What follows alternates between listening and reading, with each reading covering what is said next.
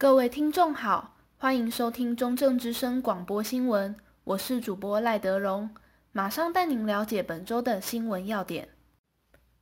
卫生局调查指出，云林县在二零一八年肝癌死亡率位居全国第一，县政府与国际扶轮社办理 C 肝筛检计划，希望可以降低肝癌风险。民众在检查后如果确诊，政府也会提供后续的帮助。目标根除肝癌，云林县扩大筛检。根据卫生局调查，云林县二零一八年肝癌死亡率全国第一。云林县政府与国际扶轮社共同合作办理 C 型肝炎筛检计划，希望可以减低肝癌病例。而民众在筛检后如确诊，政府也会提供后续的帮助。云林县卫生局局长曾春美说：“呃，我们云林县哈。”呃，可以进行筛检的医疗院所大概有一百九十家，哈，那其中有二十一家，哈，是可以治疗吸肝吸肝的，哈，那所以呢，我们就会转介到这二十一家可以治疗吸肝的这个呃医院或诊所。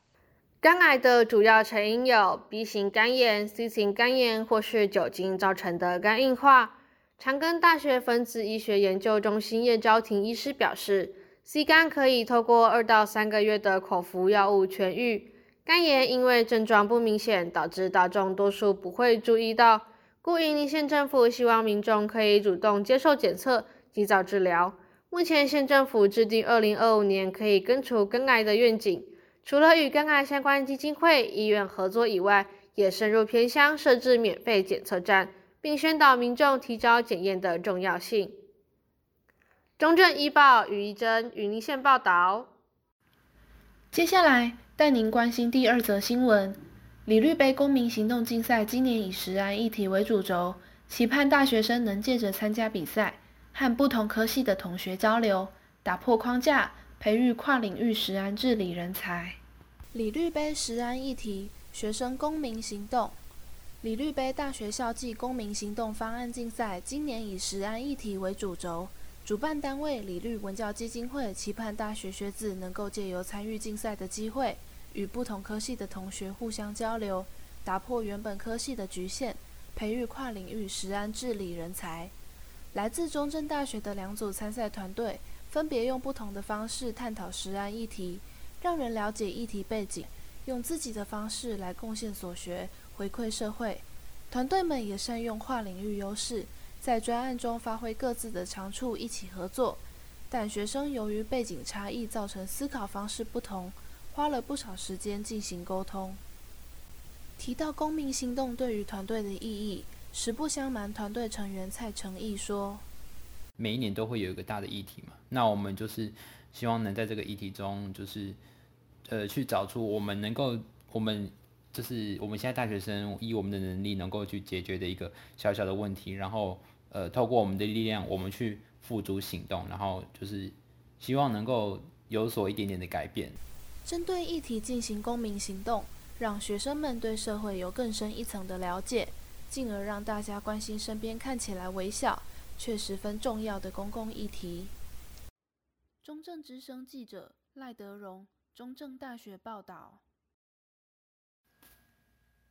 最后，让我们把焦点转到嘉义市。音乐是人类最自然的表达方式。工业革命后，数位音乐兴起，改变人们对乐器的定义。演奏家开始寻找最原始的音乐，并试着把这样的环保打击乐呈现给观众。不一样的街头打击。来到观光景点，时常能看到各种街头艺人的表演。其中最早出现也最常见的，便是音乐类的演出。嘉义大学音乐系教授曾玉芬表示，音乐是人类最自然的表达方式。工业革命后，数位音乐与音乐美学思想的兴起，改变了人们对乐器的定义。但时间久了，音色逐渐没有了变化，因此演奏家也开始寻找最原始的音乐，也就是我们所说的环保打击乐。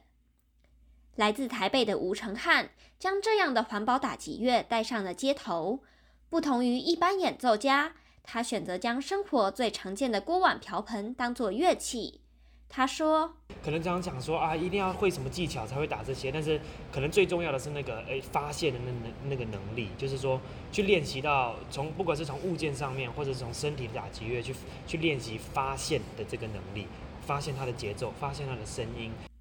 吴承汉期盼透过这样的街头打击乐，能在民众心中种下一颗种子，体会到其实不需要投入很多金钱，生活中大大小小的物品都能成为乐器。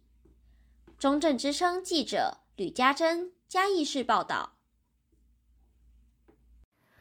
以上是本周的广播新闻，感谢您的收听，我是主播赖德荣，我们下周同一时段再见。